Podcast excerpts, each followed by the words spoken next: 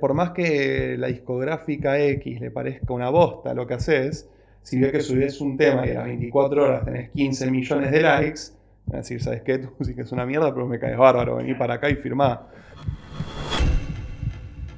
Pero pienso en el 91 cuando me, nombran algún hecho o cualquier cosa que haya pasado en ese momento y lo primero que pienso es en los discos de ese año. Al menos para mi generación creo que es un, año musicalmente irrepetible y, sin duda es el año para...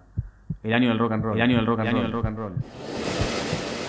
Que una banda sea Nirvana o que una banda sea Pearl Jam o Alice in Chains o Guns N' Roses es porque algo tiene y algo de representatividad, algo que a, los pibes de esa época les erizó la piel. O sea, no podría repetirse nunca porque, bueno, no te bañas dos veces en el mismo río, los contextos son completamente diferentes y lo que pasaba en el mundo en los 90 eh, es muy distinto a lo que pasa hoy y cada vez es más distinto, más rápido, digamos, ¿no? El rock tiene que ver no solo con, la música. Me parece que es un movimiento contestatario a una época, pero digo, me parece que el rock en general es un discurso. Porque yo creo que el rock es político. 1991, el último gran año del rock. Un podcast de Ignacio Botaro. Track 6.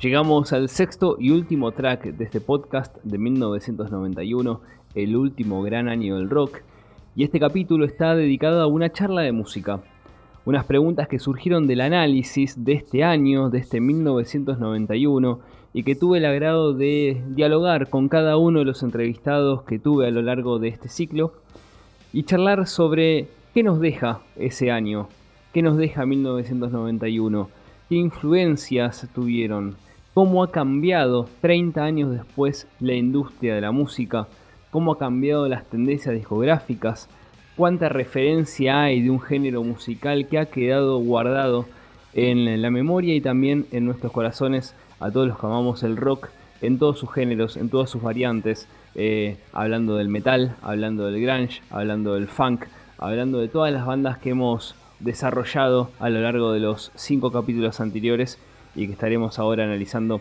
en este sexto y último episodio. Una charla de música, una charla para saber y llegar a la conclusión si 1991 fue realmente el último gran año del rock. ¿Qué tenían esas bandas de los 90 de este rock alternativo? Yo es eh, algo en lo que pienso un montón. A mí me gustan un montón de estilos de música. Un montón. Actuales, viejos, o sea, puedo escuchar música clásica mientras cocino y de repente me agarra la locura y empiezo a escuchar gangsta rap, o sea, de los 90s, 80s, y todo lo que hay en el medio te lo escucho también. Y es algo en lo que pienso un montón. Todavía no me decido por una sola. por una respuesta como sólida, única y contundente.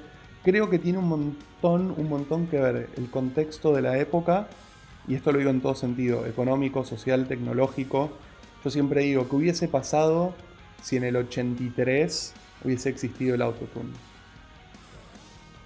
Yo no te puedo decir que no lo agarraban o que no lo usaban para algo. El tema es que no existía. Fin. Eh, lo mismo que después grabar sobre cinta o con Pro Tools. Yo creo que es una mezcla de todo. O sea, sí en esa época creo que había. No, no, creo, creo no. Estoy convencido que había mucha más artesanía, pues justamente no había otra manera de hacer las cosas. O sea, vos escuchás a Slash contando cómo aprendió a tocar la guitarra y aprendió a tocar la guitarra como todos los tipos de él para atrás, que era escuchar discos, tener una guitarra y sacarlos. El mejor de los casos, por ahí tenían las revistas que venían con tablaturas. Eso era como. Más adelante, parece. Lo más. no, en, los 80 ya había. Pero igual eso lo agarraba de grande a él. Claro. ¿Entendés? Pero eso era como lo máximo que podía llegar a pasar. No había ni programas de computadora. Otro trabajo de oído había igual también. Exactamente. Y también había otro trabajo de oído. Porque en ese sentido sí, yo creo que se va degradando la calidad musical, si se quiere. O sea, Slash a quién escuchaba? A Led Zeppelin, The Who, Queen, Perry, Leonard Skinner, qué sé yo, ¿viste? Ahora un pibe hoy, o sea, un slashito, prende la radio, qué sé yo, y tiene otras cosas. Pero ojo, tampoco despotrico contra eso. En definitiva, como todo en la vida, yo creo que todo tiene que empezar, nacer y pasar por la casa de uno. O sea, si vos tenés a alguien que te orienta en algún punto, te puede mostrar los diferentes matices, bueno, así como el pibe, un pibe hoy prende la radio y escucha, no sé, Tini, no sé qué, o Lali Espósito, qué sé yo, bueno, bárbaro, ya hacen lo suyo y seguro les va regio. Eh, ese mismo pibe también, si tiene YouTube y alguien con buen gusto musical dice, mira que esta banda te muestra Queen, bueno, el pibe puede quedarse viendo videos de Queen seis meses sin dormir en YouTube. Eh, qué sé yo, es... O al es- menos eso nos gustaría a nosotros. ¿no? Sí, sí, sí, claramente. que, que creo que es otra cosa. Eh, Ale, ¿vos pensás que el rock puede repetir un 1991? no, de ninguna manera. Es imposible. Así como no se re- repitió en 1970, así como no se repitió en 1960, así como no se repitió en 1950. Eh, evoluciona. O involuciona, depende de quién Sí, y de la cómo lo de mire. cada uno, claro. Eh, pero todo cambia. Eh, hoy por hoy, ya nada más con los recursos. Partamos de, de la premisa que para ese momento, o sea, un 91, vos le decías a una banda que está empezando, ¿vos qué querés? ¿Firmar un contrato discográfico, sacar discos, eh, girar por el mundo, vender no sé cuántos millones de discos, bla, bla? Eso hoy no existe más. Yo creo que en definitiva la meta de cualquier artista en serio siempre va a ser la misma, tener guita para seguir haciendo más música y poder tener recursos para seguir con eso. Obviamente tenerla para ellos también y hacerse conocidos y viajar por el mundo y demás. Ahora nada más que cambiaron los transportes. Claro. Hoy ya por ahí no existe eso. En su momento las discográficas eran importantes porque eran la puerta, la única puerta de entrada a hacer tu música masiva. Que también era una cagada, pues son ellos quien forzosamente dictaban qué iba y qué no. O sea, imponían las condiciones. Claro. O sea, vos entrás. Igual las siguen no. imponiendo, hoy por hoy. Sí, pero en definitiva, si vos sos músico, cantante, lo que fuere, y tenés en Instagram, YouTube, TikTok, lo que fuere, y empezás a subir tus cosas, y a la gente le gusta, eh, justamente por algo es la industria de la música. O sea, están ahí para hacer plata. Claro, hice. Entonces, por más que la discográfica X le parezca una bosta lo que haces, si ve que subís un tema y a las 24 horas tenés 15 millones de likes, van a decir, ¿sabes qué? Tu música es una mierda, pero me caes bárbaro, vení para acá y firmá. Eh, nada más que ahora las, la manera de medirlo es otra, ya no es bueno. En la primera semana vendieron 3 millones de discos, es, en las primeras 72 horas tuvo 6 millones de views o 100.000 likes. Eh, yo no reniego tampoco de eso. Cambia. Es la dinámica actual de. Eh, claro, es así, es como decir, bueno, no, ¿y para qué inventamos la rueda? Bueno, sí, o sea, es inevitable, diría Eddie Vedder, it's evolution, baby.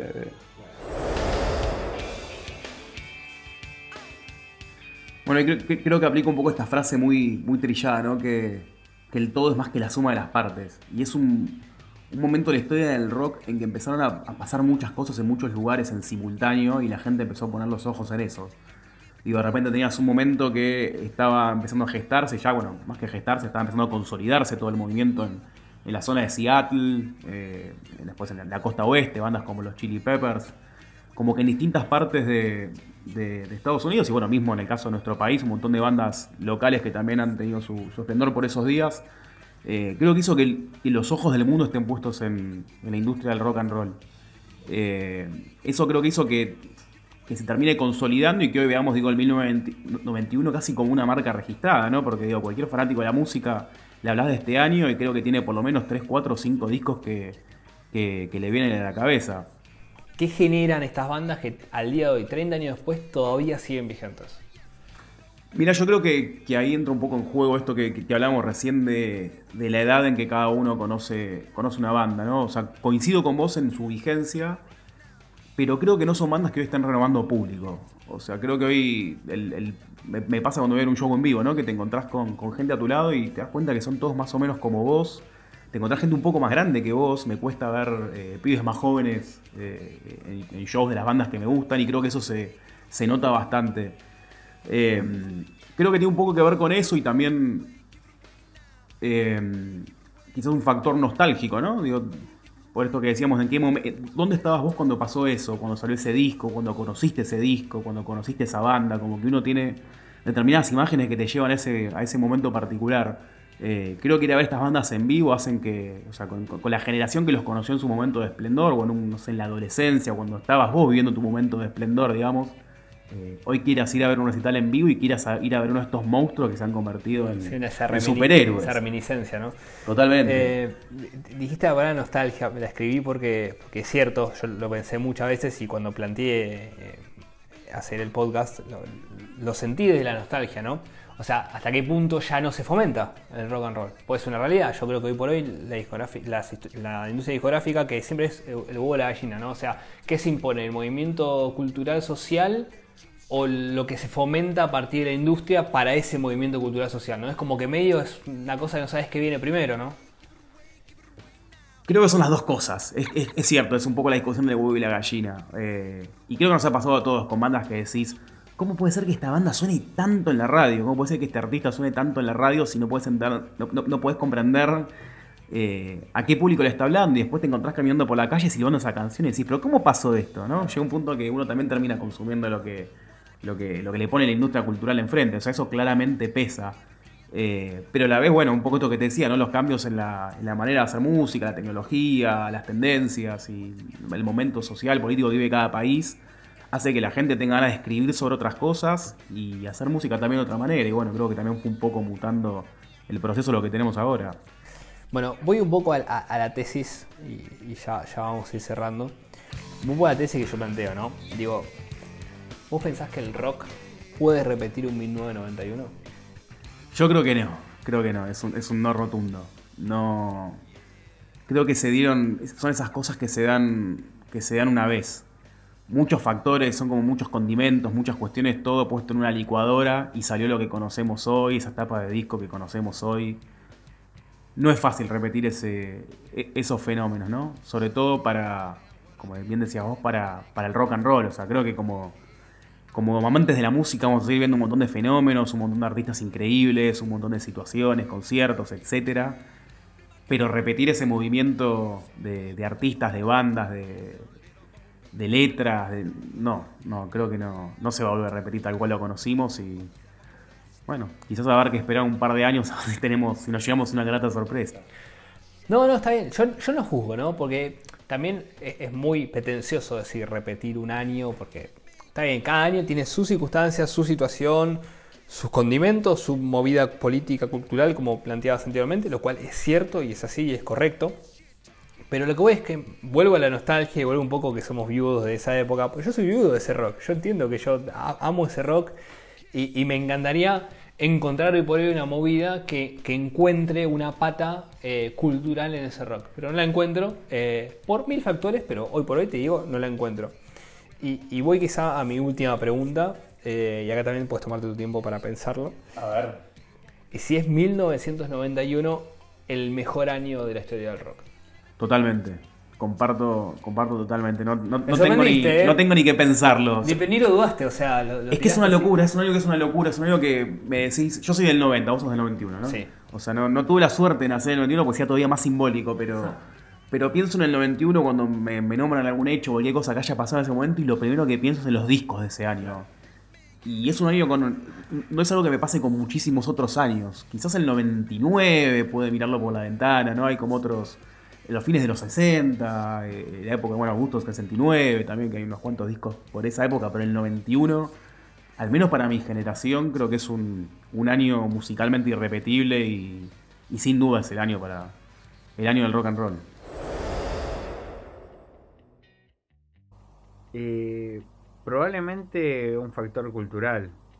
Difícil de decirlo al no haberlo vivido.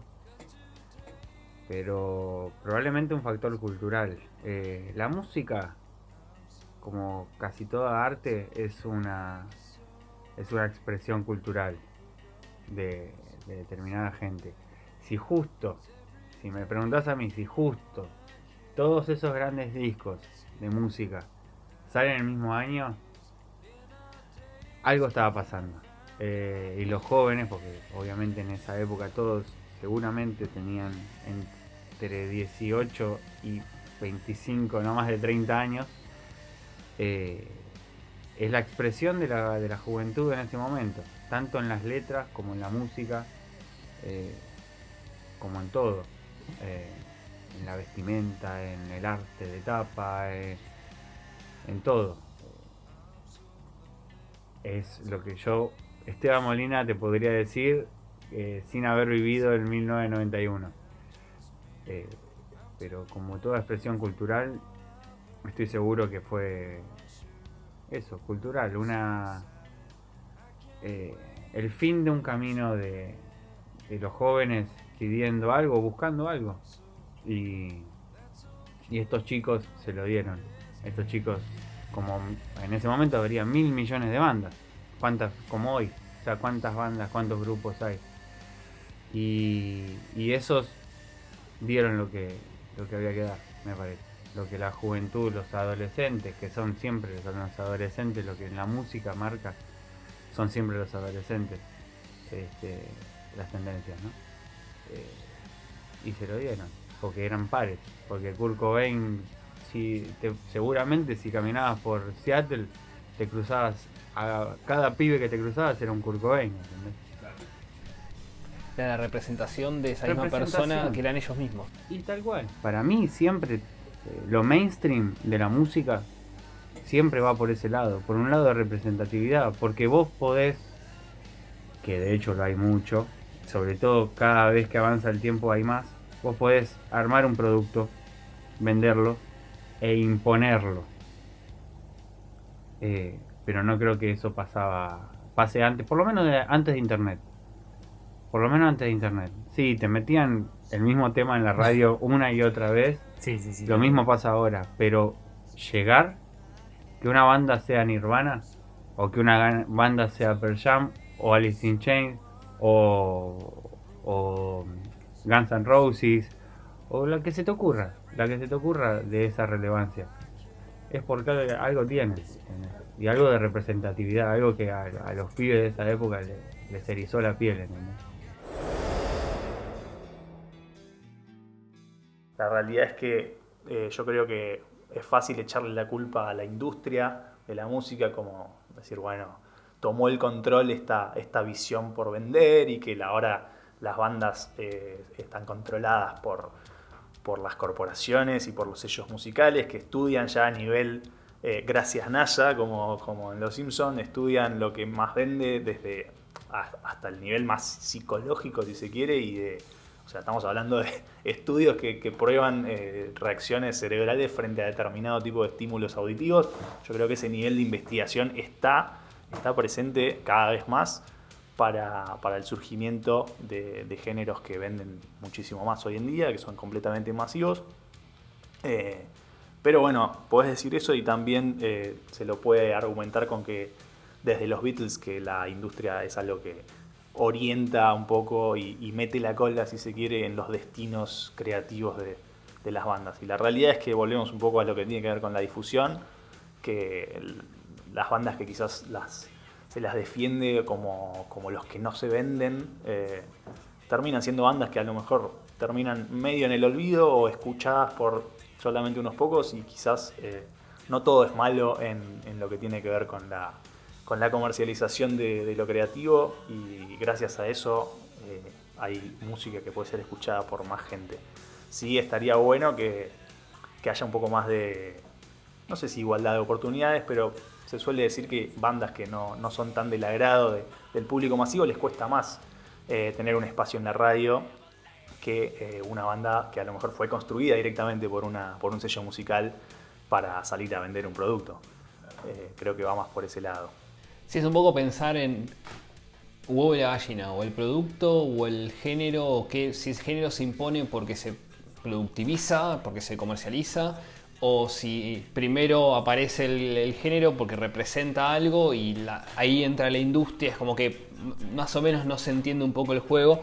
Pero lo que voy también, y, esto debo asumir que lo fui analizando a medida que, que me fui entrevistando con, con varias personas justamente para, para este, para este podcast, que quizá también hubo en esa época una necesidad de un grito artístico, musical, que derivó en, el rock. No derivó, pero digo, se transmitió a, tra- a partir de eh, eh, musicalmente del rock y quizá hoy por hoy haya otros gritos, entre comillas, culturales o movimientos culturales sociales que no estén ligados al rock y que estén ligados a otro tipo de género. Por más que, y yo en esto sí siento posición, musicalmente los comparo porque los, siento de esa manera y, y entiendo que uno es mucho mejor que el otro, musicalmente. ¿Vos sentís que quizá puede ir por ahí la mano? Eh, sí, a ver, es siempre complejo porque tiene que ver con ya qué, qué considera uno mejor, qué se considera mejor o peor en términos Totalmente, yo lo planteo desde mi Sí, sí, punto de vista. absolutamente. A ver, por algo cada uno escucha lo que escucha y no otra cosa. Es una cuestión de, de gustos y eh, sobre eso nadie puede, nadie tiene la última palabra. Eh, pero de vuelta, es un poco, yo también al- antes solía tener un poco esa idea de que, eh, que la forma de hacer música de antes tenía algo más, algún elemento más de, de genuino o, de más auténtico.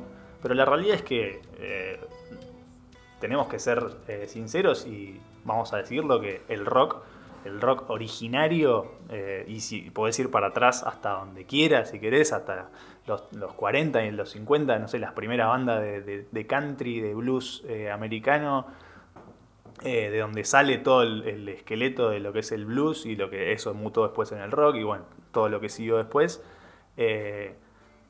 Dejó de ser comercial mucho antes de lo que nosotros creemos en realidad. Si querés tomar a los Beatles como paradigma, estamos hablando de los, inicios de- de- del rock eh, que nadie cuestiona el valor que tienen y sin embargo fueron una banda básicamente que rompió récords de venta en todo el mundo y, a partir de ahí en adelante todas las bandas pertenecen a, a una industria más o menos, pero se trató de, de vender como decías antes, es el huevo o la gallina. O sea, la realidad es que ese proceso es así, te puede gustar más, te puede gustar menos, lo puedes analizar, pero el fruto de que eso sea así es toda la música más o menos variada que tenemos hoy en día.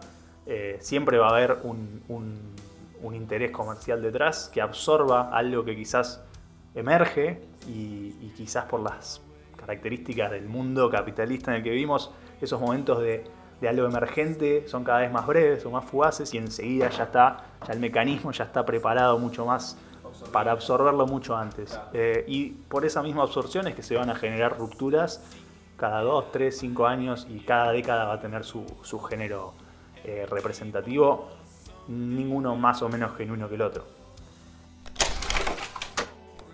O sea, no podría repetirse nunca porque, bueno, no te bañas dos veces en el mismo río, eh, los contextos son completamente diferentes eh, y lo que pasaba en el mundo en los 90 eh, es muy distinto a lo que pasa hoy y cada vez es más distinto, más rápido, digamos, ¿no? Cada vez los contextos, no sé, estamos hablando de un mundo en el que no había celulares, o sea, ya desde cualquier esfera que lo pienses, es un mundo absolutamente diferente, con lo cual nunca va a poder repetirse algo de esa misma manera.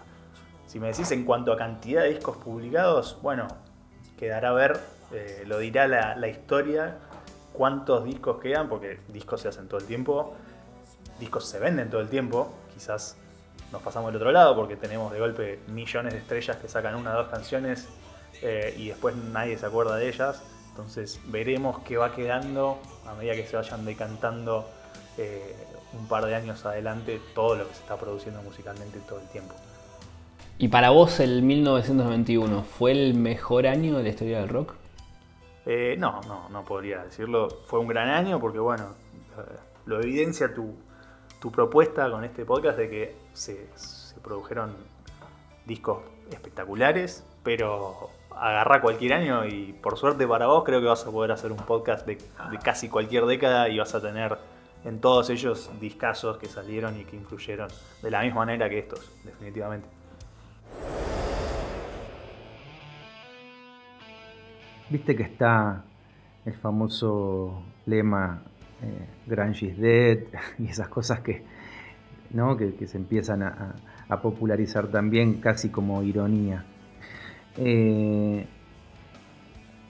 el rock, la verdad que mutó tanto, digo, que hoy es casi, podría decirse, eh,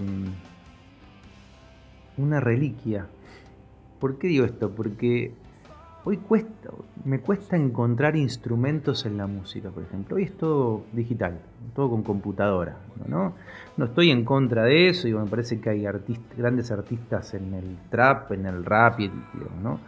Pero es verdad que em, el rock tiene que ver no solo con, con la música, me parece que es un movimiento contestatario a una época, me parece que tiene que ver con digo, y ahí me, amplió bastante, digo, no, no, no solamente con el, año 91, si bien el año 91 uno tiene que analizarlo también en el territorio donde esto explota, ¿no? ¿Por qué?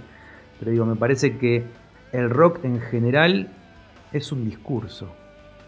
Y como discurso implica una posición enunciativa desde donde se dice, ¿no? Más allá de que después las letras uno pueda eh, estar de acuerdo o no, o sean más partidarias, porque yo creo que el rock es político, algunas más partidarias que otras, me parece que hoy justamente en una era en donde hay tanto, eh, hay dos polos respecto a lo que es el lenguaje y el discurso, por un lado está el descreimiento total a la palabra, esta cuestión de, bueno, dice una cosa y hace otra, esta cuestión medio de, sospecha, y por otro lado un empuje a la transparencia, ¿no? Esto que lo que se diga tiene que ser, y el, donde el hablar es lo que hoy, hoy es obligatorio, ¿no? Si a uno le pasa algo tiene que hablar para estar bien, ¿no? Entonces son como dos polos tan extremos que mm, hay que reinventar el rock, me parece, como mediación a volver a darle lugar a eso, a la respuesta, a, lo estridente. Yo creo que el rock trae también algo de lo estridente. Digo, dicen que el, que el trap es el nuevo rock. No estoy tan de acuerdo. Digo, hay algunas cosas que sí se pueden sostener, como esto de lo político, de lo contestatario, pero me parece que el rock trae una ejecución particular y un sonido más allá de los estilos, que, vibra distinto. Vibra distinto. Y eso, digo, a mí me encanta la música, yo escucho todo tipo de música, pero creo que el rock tiene una vibración particular. Esté en la tonalidad que esté, esté en la escala, ¿no? Y, pero digo, hay una, una vibración que se trae en el decir del rock, no en los dichos. Y ahí te puedo ubicar desde Chris Cornell, Eddie Vedder, hasta un Luca Prodan o hasta Spinetta. hay algo del decir del rock como discurso que hoy cuesta sostener, porque me parece que hoy justamente la, no solo hoy, ya hace un tiempo quizás podríamos ubicar en el 91 ahí un quiebre interesante. Eh, no sé si notaste, pero la música ya, ya no se hacen discos, son temas. Entonces hay uno que saca dos o tres temas y eso se hace girar por una plataforma y aparecen tres videos eh, y sos famoso. Digo. No está la concepción de disco, de, reunión. ¿Sabes que yo siento que se perdió? Y esto hace unos años estaba mirando los Grammy, creo Grammy, Grammy, ¿no? Grammy son los de la música. Ganó una canción, mejor canción, ¿no?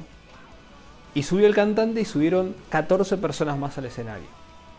De un solista. Y cuando vi eso, dije, la pucha, ¿por qué tanta gente? Y empecé a leer los créditos de la canción y sí, eran como 15 personas, como los guionistas de cine, ¿no? 2 millones.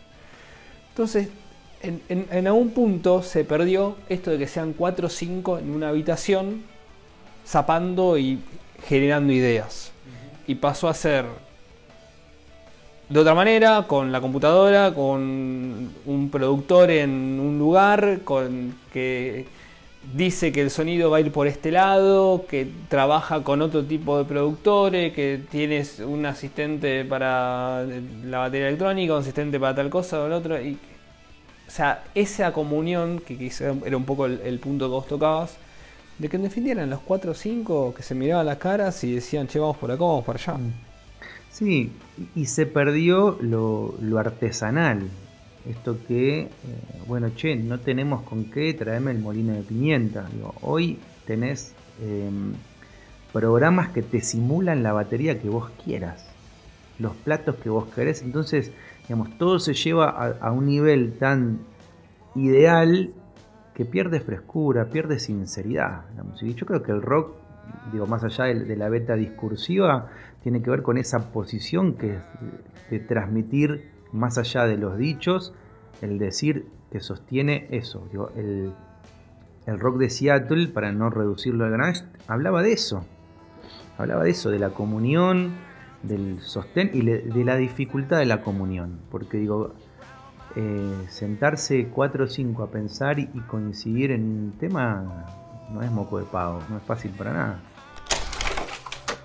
Me parece que aquello que salió y, y en algún y en algún momento dejó una marca, en algún punto más cercano o más lejano es retomado. Pienso en la banda esta de Vines. De Vines que muchos lo criticaron por ser un intento de copia de Nirvana. Yo la verdad que no los veo como copia de Nirvana. Me parece que es un rebrote de algo de eso que no. que, que floreció tiempo más tarde, qué sé yo. No sé, Arctic Monkeys, hay bandas que vinieron después que gritaban Fleet, que recuperan ese espíritu y que, por, eso digo, yo no, no creo en, las, en las copias. Para mí son reinventos de algo, de algún brote que quedó por ahí. Entonces, no descarto la idea que pueda volver a pasar, ojalá. Ojalá para quienes estamos todavía en esos tiempos eh, vuelva a suceder. Eh, una vez con unos colegas decíamos, bueno, ¿qué estaría haciendo Kurt Cobain hoy si no se hubiera matado? ¿no? Eh, es difícil pensarlo porque yo estudié la personalidad de Cobain y no, no le veía otro destino, pero digo, seguramente con Nirvana no seguiría y estaría haciendo una cosa totalmente distinta, pero porque tiene que ver con este movimiento, digo, ¿no? Algo se renueva, pero algo cambia, digo, ¿no? Algo, algo se mantiene y algo cambia. Pienso que eso, eso es, es fundamental para la vida, no solo para la música. Para cerrar, Walter, y voy un poco al título de, de este podcast, ¿es para vos, en tu opinión, 1991 el último gran año del rock? Qué difícil. Es difícil porque en, en ese, en ese año era muy chico. No, no lo- lo- yo lo viví un poco más tarde. Pero mm, yo creo que si, si vos mirás mi, eh, mi colección de discos te vas a dar cuenta que mi corazón está ahí. Mi corazón y mi alma está ahí. No, me cuesta dejarlo. Eh, hubo, otros años que por ahí me, llevaron a pensarlo, pero yo creo que la calidad y los discos de ese año hacen que sea único. Hacen que sea único. Eh, y se me pone la piel de gallina mientras te lo digo.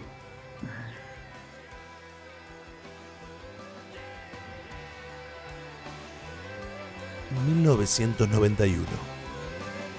...el último gran año del rock.